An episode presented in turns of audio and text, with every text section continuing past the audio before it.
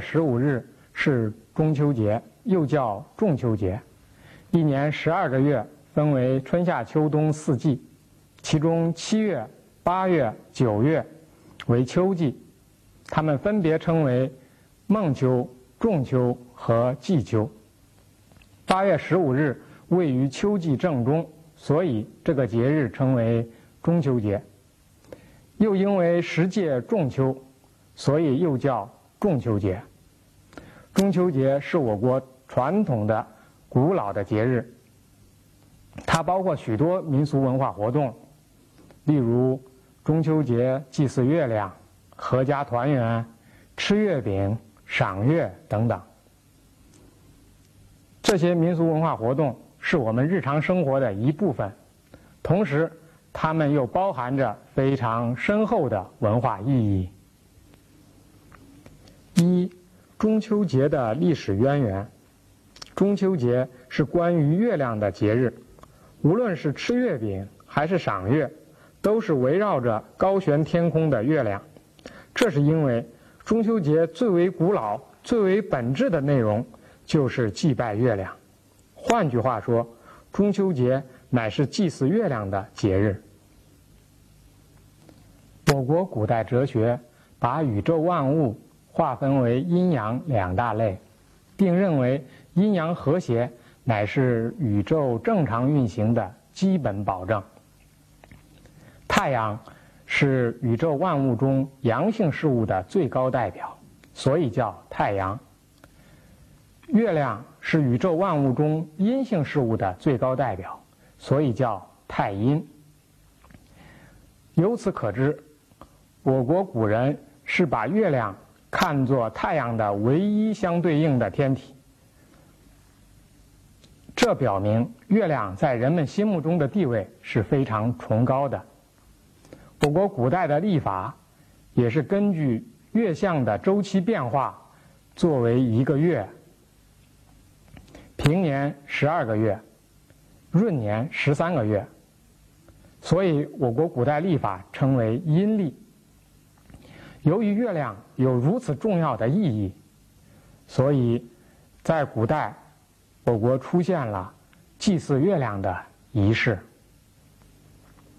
《国语》记载：“古者先王既有天下，又崇立于上帝明神而敬视之，于是乎有朝日、夕月，以教民事君。”所谓夕月，就是祭祀月亮的仪式。不过，当时祭祀月亮的时间是在秋分这一天。据《周礼·春官·正玄兼注》，天子春分祭日，秋分祭月。历代王朝也都把祭祀月亮列入国家祀典，严格执行。北京的月坛就是明代嘉靖年间修建的祭祀月亮的祭坛。为什么秋分祭祀月亮呢？这和我国古代天文历法学的高度发达有关。古人发现，秋分这一天，太阳位于赤道上空，昼夜相等，阴阳平衡。此后，白昼渐短，阳光越来越少，这表明阳气正在衰落。黑夜渐长。月光越来越多，这表明阴气越来越旺盛。我国将进入缺少阳光的冬季，所以，在秋分这个阴阳相当、阳气已衰、阴气将盛的时刻，要祭祀太阴，也就是月亮，为的是迎接阴性的寒冷季节的到来。正如春分的时候。要祭祀太阳，迎接阳性的酷热季节的到来一样。秋分是根据太阳的运行位置加以确定的，所以它在农历，也就是阴历上的时间是不固定的，有时候在八月中，有时候在八月初，有时候在八月末。如果在八月初或八月末，那么。就不能看到圆满的月亮，这不利于祭祀月亮的活动。所以民间的祭祀月亮的活动一般都定在八月中，也就是八月十五日。二，中秋节祭月的民俗。皇家祭月是极其严格的宗教活动，一举一动都有详细规定。民间祭月则比较随意，气氛也不那么严肃矮板。民间祭月和复杂的天文学、哲学没有直接的关系，其中更多的倒是神话。在古人眼中，月亮是一个充满神奇的天体，人们对它怀有极大的兴趣。西汉时代的《淮南子》说：“月照天下，十余蟾蜍。”意思是说，月亮之中住着一只蟾蜍，它被人们看作月经，即月亮的精魂。这只蟾蜍。每天以月亮为自己的食物，这个神话是古人对月相变化的解释。关于月亮中这只蟾蜍的来历，东汉时代张衡的《灵宪》说：“羿请不死药于西王母，嫦娥窃之以奔月，将往，媒视之于有黄。”有黄瞻之曰：“即翩翩归妹，独将西行。逢天会莽，勿恐勿惊。后且大昌。嫦娥遂脱身于月，是为蟾蜍。”意思是说，射日英雄羿从西王母那里得到不死药，但是不死药。被他的妻子嫦娥偷偷吃了。嫦娥向巫师有黄询问自己的命运。有黄说他的命运很好，子孙繁盛。嫦娥就独自上了月亮。不料他的身体变成了蟾蜍的样子。原来所谓的子孙繁盛，指的就是蟾蜍。每次可以生产许多卵。有的神话则说，嫦娥与月中蟾蜍无关，他只是年复一年十分寂寞的生活在月宫之中。与她为伴的是一只每天忙着捣药的白色玉兔。人们常常用玉兔来代表月亮。古代神话里还说，月宫之中生长着一棵桂树。我们所看到的月亮的阴影，就是桂树的影子。所以，唐代诗人杜甫有这样的诗句：“砍去月中桂，清光阴更多。”各地的祭月民俗，往往都是和这些神话密切相关的。明清时代，民间祭月活动非常流行。北京、河北、河南、山东、福建、广东等省都有民间祭月活动。据明代陆启宏《北京岁华记》记载，每逢八月十五日，人们就买来月宫符，又叫月光纸。上面画着月宫和玉兔，代表月亮。人们把它挂在院子里，摆上瓜果和月饼，对着刚刚升起的月亮祭拜。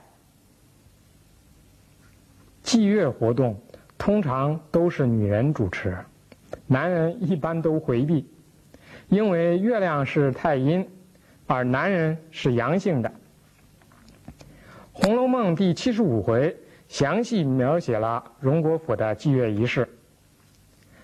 嘉荫堂前月台上，焚着斗香，秉着风烛，呈现着瓜饼及各色果品。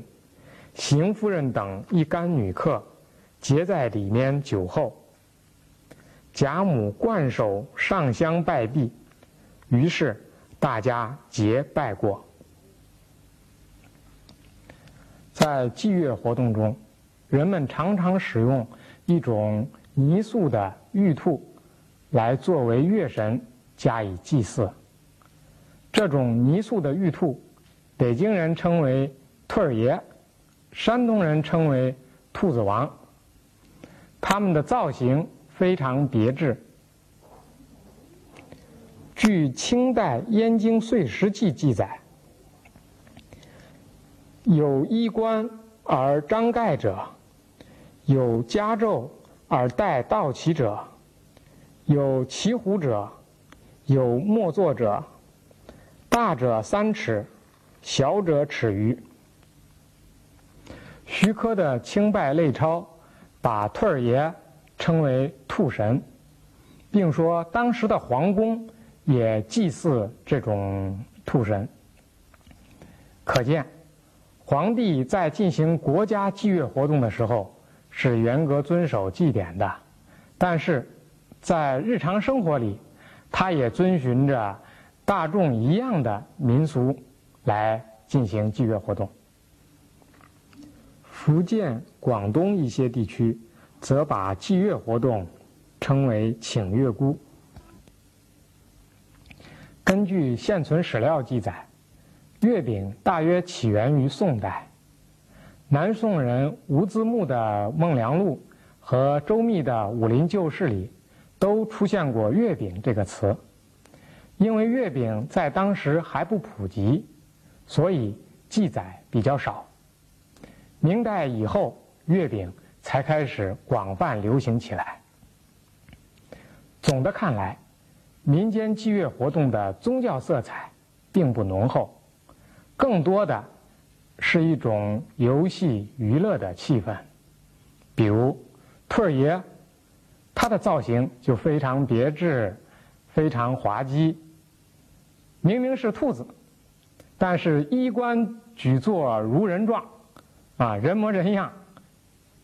有的兔儿爷还装上了机关，一拉绳子，嘴巴乱动，称为“呱嗒嘴兔儿爷”。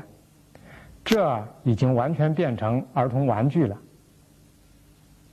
三，阖家团圆的中秋节，对于中国人来说，家庭的重要性。无论怎样强调，也不会过分。我们中华民族把阖家团圆看作人生的一大幸福。在中秋节的各种民俗活动中，阖家团圆的内容占据着非常重要的地位。当古老的祭月风俗逐渐淡漠以后，阖家团圆就成了中秋节的新主题。中秋之夜圆满的月亮，被人们当作团圆的象征。原来用于祭月的月饼，也被人们用于亲友之间作为馈赠，以表达希望团圆的意思。月饼因此而得到“团圆饼”的美称。所有家庭成员在这一天要相聚团圆。所有远游在外的家人。千方百计的赶回家，回娘家探望父母的妇女，在中秋夜之前也必须返回丈夫家，以便全家团圆。因此，中秋节也称为团圆节。这时候最苦的人要算那些有家难归的游子了。因此，有很多诗歌表现的就是这种月下思归的。感情。唐代大诗人杜甫在《八月十五夜月》这首诗中写道：“满目飞明镜，归心折大刀。转蓬行地远，攀桂仰天高。水陆遗霜雪，林栖见羽毛。此时沾白兔，直欲数秋毫。”十五的月亮。像明镜一样悬挂在天空，月光洒落在水面上，如霜如雪，洁白无瑕。大地也一片明亮，连林中的小鸟也看得一清二楚。此时，诗人的心绪早已飞向长安，只可惜天高路远，无法成行。这首诗详细的描写了中秋月的美丽，也表现了诗人强烈的重返长安的愿望。在中秋之夜，无论我们遇到什么不幸，只要全家人能够相聚在一起，这就是莫大的幸福。这时，我们都将依照应有的礼节，敬老爱幼。我们全部的家庭人伦关系，在这一天都将得到集中的再现。总之。中秋节是全体家庭成员的节日，每一个人都能得到很多的快乐。正如在分吃月饼的时候，每一个人都必定能得到一块一样。除了家庭成员的团圆以外，普通的亲戚朋友之间也利用中秋节的机会。彼此赠送月饼，相互联系，增进感情。四，赏月。中秋节不仅是一个祭月的宗教性节日，也是一个阖家团圆的伦理性节日。它还是一个欣赏大自然的审美性节日。中秋之夜。秋高气爽，遥望长天，明月皎皎，纤尘不染，宁静如水，完美而圆满。这是月亮最美丽的时刻。此时此刻，亲朋好友相邀赏月，是何等的惬意，何等的雅致。赏月习俗由来已久，近代就已经出现。泛江赏月的习俗，到了唐代，赏月习俗更是风行全国。据开元天宝遗事记载，唐玄宗和杨贵妃曾在中秋之夜到太液池边临水赏月，文人墨客相邀赏月，饮酒赋诗，彼此唱和，更是一件雅事。唐代大诗人白居易就曾多次邀集朋友一同赏月，并即兴赋诗，表达自己的感受。例如，白居易的《华阳观中八月十五日夜朝有玩月》诗中写道：“人到秋中明月好，欲邀同赏亦如何？”华阳洞里秋潭上，今夜清光此处多。宋代赏月习俗有更大发展。据孟元老《东京梦华录》记载，中秋夜，贵家结式台榭，民间征战酒楼玩月，丝黄鼎沸。近内廷居民。夜深遥闻生鱼之声，宛若云外。这段话的意思是说，中秋之夜，豪门贵族在装饰一新的高台或水榭之上赏月，普通人家则争抢着登上酒楼赏月，一边赏月，一边欣赏着音乐。临近皇宫居住的人们。在夜深人静的时候，还能听到皇宫之中传来的悠扬的乐曲。这说明皇帝也和百姓一样，不肯错过中秋夜的良辰美景。古人把中秋之夜游玩散步称为“踏八步”，其游玩性质之所以如此之高，也不仅仅为了赏月。还为了防止疾病，《京初堂杂志》说：“南北风俗，中秋夜侍女出游，名踏八步，已确定。这段话说的就是这个意思。赏月是我们人类对于自然美的关注。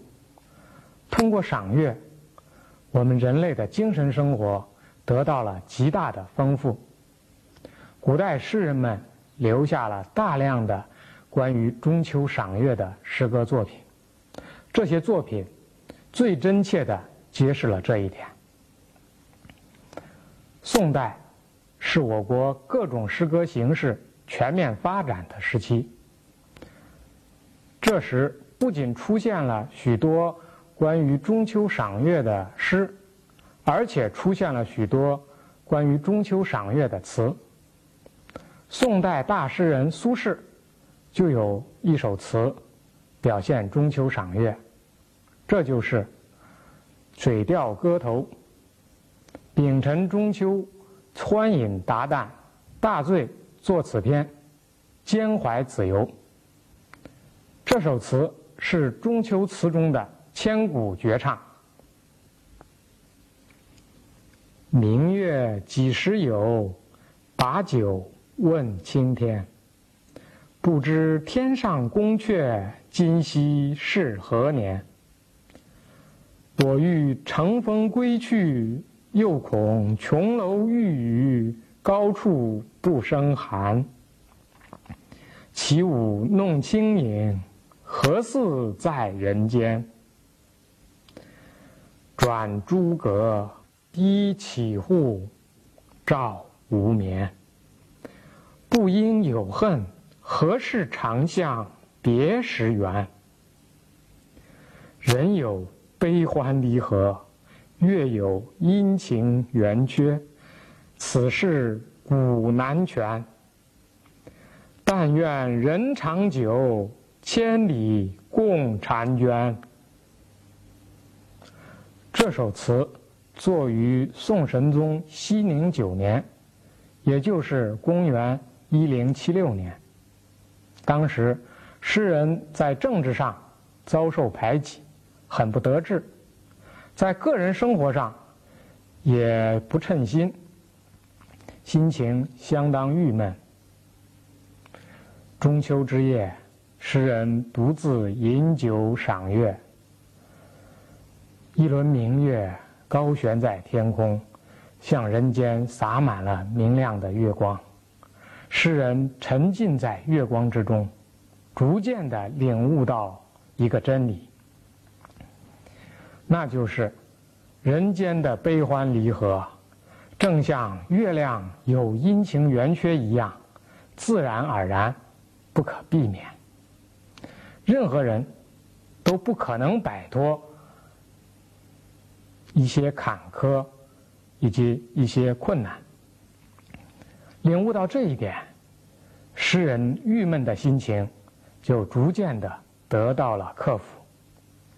整个精神面貌为之一新，他不再抱怨个人所遭受的种种不幸，反而为普天之下的所有人祝福，祝愿他们能在同一个月亮的照耀下美满的生活。美丽的中秋月是大自然对于我们人类的恩赐，沉浸在。月光之中，我们人类的精神将得到升华，我们的灵魂将得到提升。正如南宋词人张孝祥在《过洞庭》这首词中所说的：“素月分辉，明和共影，表里俱澄澈。”这几句的意思是说。词人张孝祥泛舟游荡于千里洞庭之上，在月光的照耀下，整个宇宙和词人的内心世界都变得无比纯洁、无比清澈。《红楼梦》第七十六回描写林黛玉、史湘云中秋之夜在挖金馆临水赏月，对此更有精妙体会。书中写道：“只见天上一轮皓月，池中一轮水月，上下争辉，如置身于金宫角室之内。微风一过，粼粼然，池面皱壁铺纹，真令人神清气静。”月光不仅使这两位美丽的少女神清气静，而且还激发了他们的诗性，激发了他们的创作灵感，以致吟出了“寒塘渡鹤影，冷月葬花魂”这样的好诗句。中秋节是我们中华民族最具有美学意义的。一个传统节日，它不仅在我们日常生活中发挥着重要作用，而且在我们的精神生活中也占据着一个非常特殊的地位。中秋节的内容和意义是非常丰富、非常深刻的，远远不止于我们所介绍的这些。限于时间关系，我们今天。就讲到这里，谢谢，再见。